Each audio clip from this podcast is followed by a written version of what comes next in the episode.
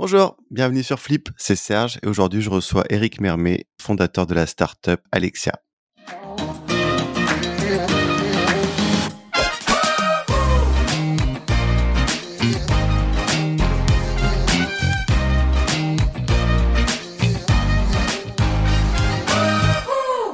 Bonjour Eric. Bonjour Serge.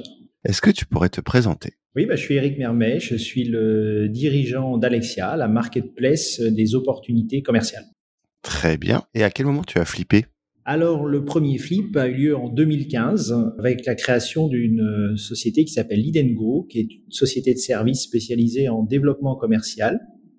Et plus récemment, on va dire un deuxième flip un peu avant Covid avec le lancement de cette startup euh, Alexia. Justement, on va en parler d'Alexia. Est-ce que tu pourrais nous expliquer qu'est-ce qu'Alexia?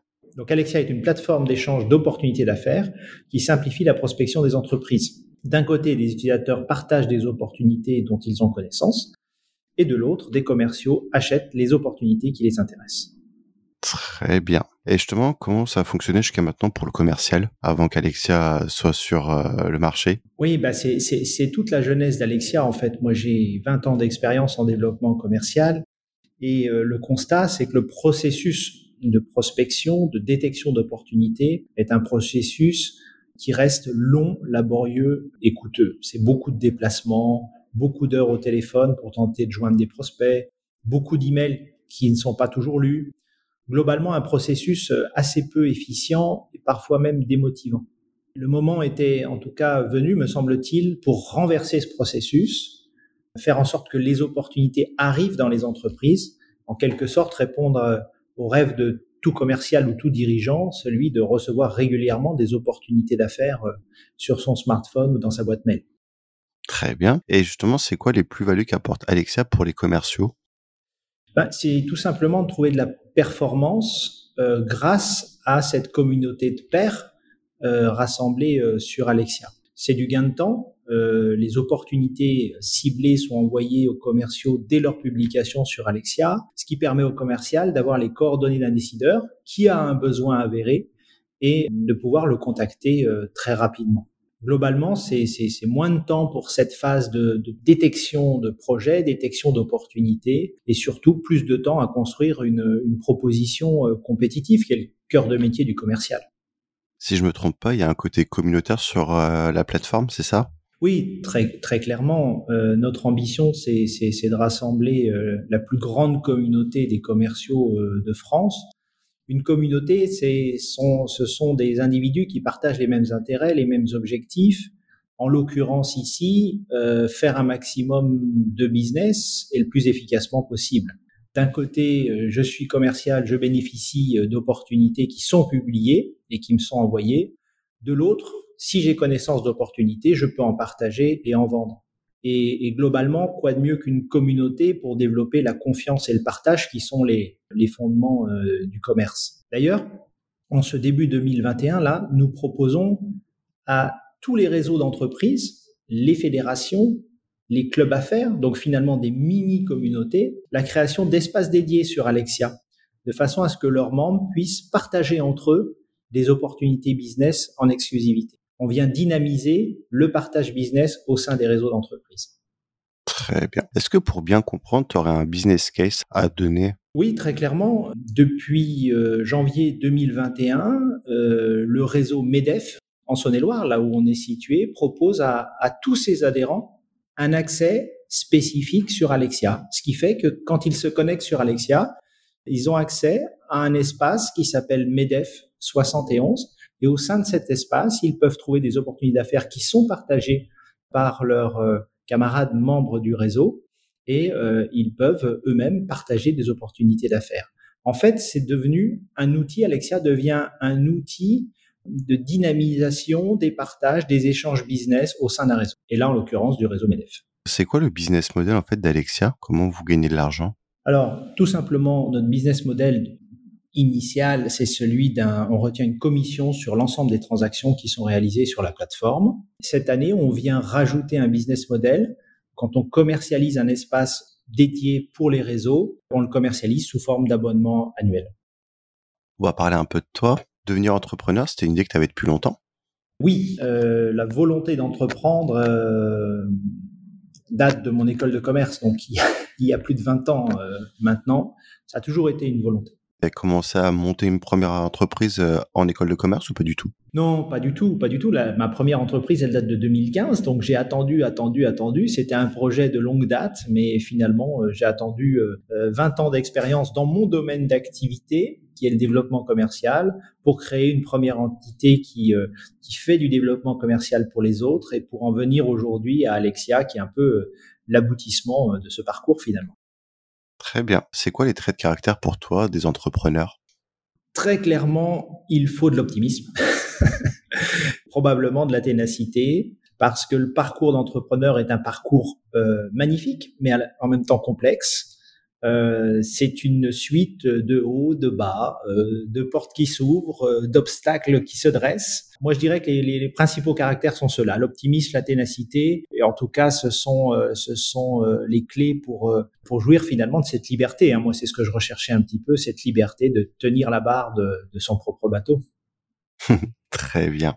Quand on a discuté ensemble, il y avait le sujet de la levée de fonds qui a été abordé. Vous avez effectué une première levée de fonds en 2019. J'aurais bien comprendre, c'est quoi le but de cette première levée que vous avez fait?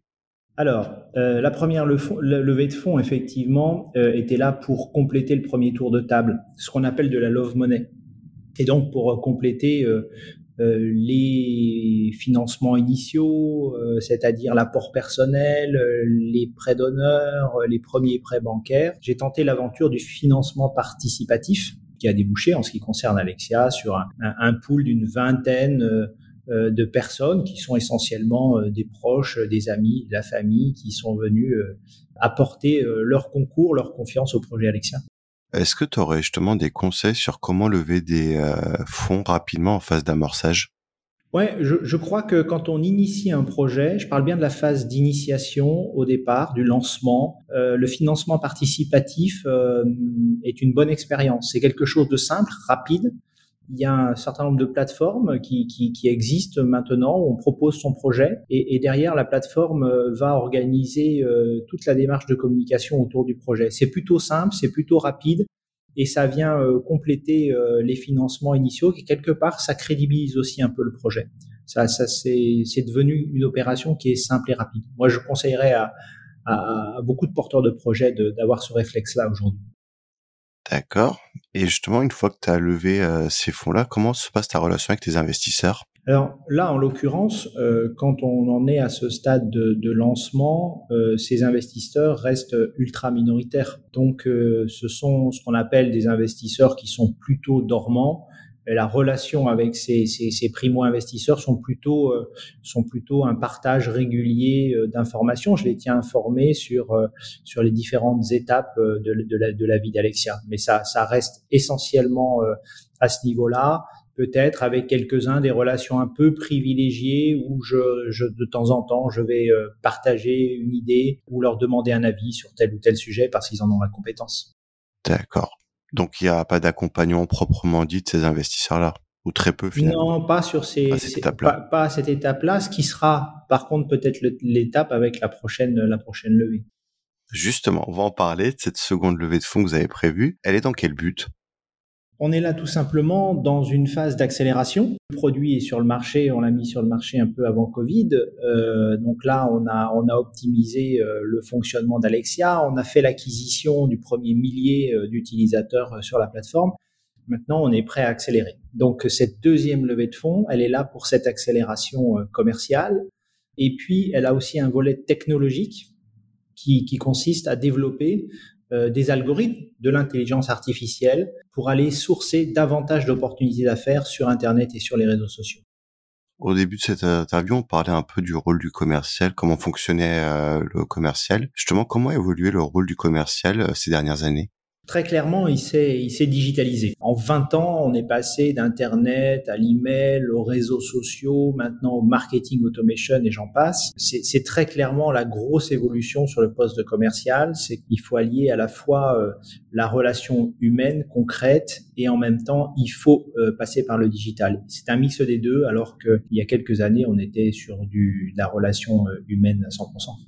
Et justement, qu'est-ce qu'a apporté le digital au rôle du commercial? Ça fait, c'est un facilitateur ou pas du tout? Oui, ouais, c'est un vrai rôle de facilitateur, notamment dans la phase amont, c'est-à-dire dans la mise en relation, le ciblage de mes prospects, euh, comment je rentre en relation avec eux, ce qu'on appelle les processus d'engagement, la diffusion d'informations, euh, monter les prospects en maturité par rapport à, notre offre. Très clairement, le digital a optimisé la, on va dire, la gestion de la relation avec le prospect et avec le client. Très bien. Est-ce que tu penses que la relation client euh, du commercial et le digital, avec ces deux éléments-là, on arrive à garder ce côté humain? Il, est capital en fait. Le digital est un facilitateur, c'est ce qu'on disait tout à l'heure, mais très clairement, la vente est un processus qui est basé sur la confiance. Et donc l'humain joue un rôle euh, essentiel. C'est d'ailleurs pour ça qu'Alexia se veut une plateforme à la fois euh, humaine et digitale. Et on tient beaucoup à ce, à ce côté humain qui rassemble cette communauté de commerciaux, certes en ligne aujourd'hui, mais essentiellement en ligne parce qu'il y a Covid. Mais on a une vraie volonté de faire en sorte que cette communauté se retrouve euh, lors d'événements ou de rencontres en région physiques parce que euh, partager euh, de l'information, faire du business ensemble, il faut de la confiance. Donc pour avoir de la confiance, il faut de l'humain. Très bien. Et c'est quoi les prochains enjeux euh, de la prospection justement dans les prochaines années? Ben, très clairement, c'est d'aller au bout de cette démarche-là, c'est-à-dire que la, la jeunesse d'Alexia, c'est le constat de dire, mais finalement, une opportunité d'affaires, elle est toujours connue par quelqu'un, par une ou plusieurs personnes d'ailleurs. Et il suffit que ce besoin soit transmis directement à des commerciaux capables d'y répondre pour simplifier euh, la prospection euh, des entreprises. Ça paraît tellement simple, tellement évident, mais c'est en tout cas cet enjeu qu'on qu essaye de répondre, simplifier la prospection, qui derrière euh, a une double conséquence, à la fois diminuer les budgets euh, commerciaux et marketing des entreprises, et puis diminuer énormément euh, les déplacements dans cette phase de prospection, et quelque part, si on pousse un peu plus loin, euh, diminuer aussi l'empreinte carbone des entreprises. En tout cas, on y contribue. Est-ce que tu auras un chiffre, par exemple, euh, quand tu dis diminuer le chiffre marketing, enfin le budget euh, marketing euh, des commerciaux, avant et après être passé par Alexia? Je, je pense qu'on réduit, on réduit de moitié les budgets commerciaux et marketing, parce que là où le marketing et le commerce coûtent cher, c'est tout dans, la, dans cette phase de détection des opportunités d'affaires. Où sont les projets? Donc c'est ici qu'on qu qu a les grosses dépenses des budgets marketing, les déplacements des commerciaux, etc. Donc c'est à, à, minima 50%, je pense. Très bien. En empreinte carbone, justement, qu'est-ce comment on arrive à diminuer cette empreinte carbone? Tout simplement la réduction, euh, la réduction des déplacements. Moi, dans, dans, dans, dans ma vie commerciale, ces 20 dernières années, j'ai fait en plus beaucoup d'international et j'ai passé énormément de temps euh, dans les trains, dans les avions, euh, pour, euh, pour aller faire des tournées de prospection en Inde, aux États-Unis, euh, en Asie, pour savoir où étaient les projets, où étaient les besoins sur le terrain. Si ces besoins m'étaient arrivés au travers d'une plateforme comme Alexia, euh, on imagine bien euh, la réduction euh, de ces déplacements, forcément de l'empreinte carbone et des budgets en général. Très bien. Avant de se quitter, Eric, on va passer au Flip and Curious. Si tu devais me conseiller un invité pour Flip, tu dirais qui? Ah, il y en a un qui me vient euh, tout de suite en tête. Je ne sais pas s'il il est déjà passé ou pas. Euh, c'est un collègue de Saône-et-Loire, puisque moi je suis basé à Chalon-sur-Saône. Lui, il est basé à Mâcon. C'est Jean-Paul Medioni, euh, le dirigeant fondateur de la magnifique start-up qui s'appelle Ubi Transport qui n'est plus réellement une start-up parce qu'elle a récemment levé 45 millions d'euros. ils recrutent énormément de personnes. Ils sont dans le métier de la la digitalisation, de la numérisation, on va dire, des transports en commun. C'est une magnifique euh, start-up et elle a toute sa place, je pense. Très bien. Monter une start-up euh, en dehors de l'écosystème parisien, ça te paraît quelque chose de euh, plus compliqué à faire quand tu es en dehors de cette mouvance? Ou ça t'apporte d'autres facilités ou peut-être un autre, une autre façon de monter sa start-up? Je, je, je crois qu'aujourd'hui, monter une start-up euh, en France, euh, qu'on soit euh, à Paris, euh, à Chalon-sur-Saône euh, ou à Bordeaux, les écosystèmes sont, sont bien en place. Notamment BPI et partout en région, on trouve des accélérateurs, des incubateurs. Les régions aussi sont, sont, sont là pour aider les, les startups. Je crois que l'environnement, il est prêt. Il suffit de, de s'en saisir Mais je crois que c'est c'est pas plus facile à Paris qu'à Chalon-sur-Saône. Je pense que les startups partout en France ont, ont leur chance, à condition de bien s'insérer dans l'écosystème de l'innovation notamment. Justement, Alexa a profité de l'écosystème des régions de la BPI ou pas du tout? Oui, oui, très clairement. Hein. Dès le départ, euh, dès, le départ, on a présenté notre projet à BPI, on a obtenu une, euh, une bourse French Tech, donc on fait partie euh, de l'écosystème, et ce qui fait qu'à chaque étape de l'entreprise, on est soutenu par BPI, donc c'est très important. D'accord. Et justement, est-ce que tu aurais des conseils quand on va présenter un projet à la BPI pour bien présenter son projet ou comment faire pour se faire accompagner par la BPI oui, très clairement, il y a, il y a un certain nombre euh, de codes. Hein. Il faut, il faut avoir un business plan euh, qui soit, euh, qui soit attractif. Euh, Aujourd'hui, on parle de pitch deck, c'est cette fameuse présentation en quelques slides de son, de son projet de façon synthétique et avec un prévisionnel. Mais euh, la façon de le présenter à BPI est, est, la même que la façon de le présenter à des banquiers, que le présenter aujourd'hui à, à des réseaux de soutien aux startups. Je pense au réseau initiatif, euh, ici initiative, au réseau entreprendre.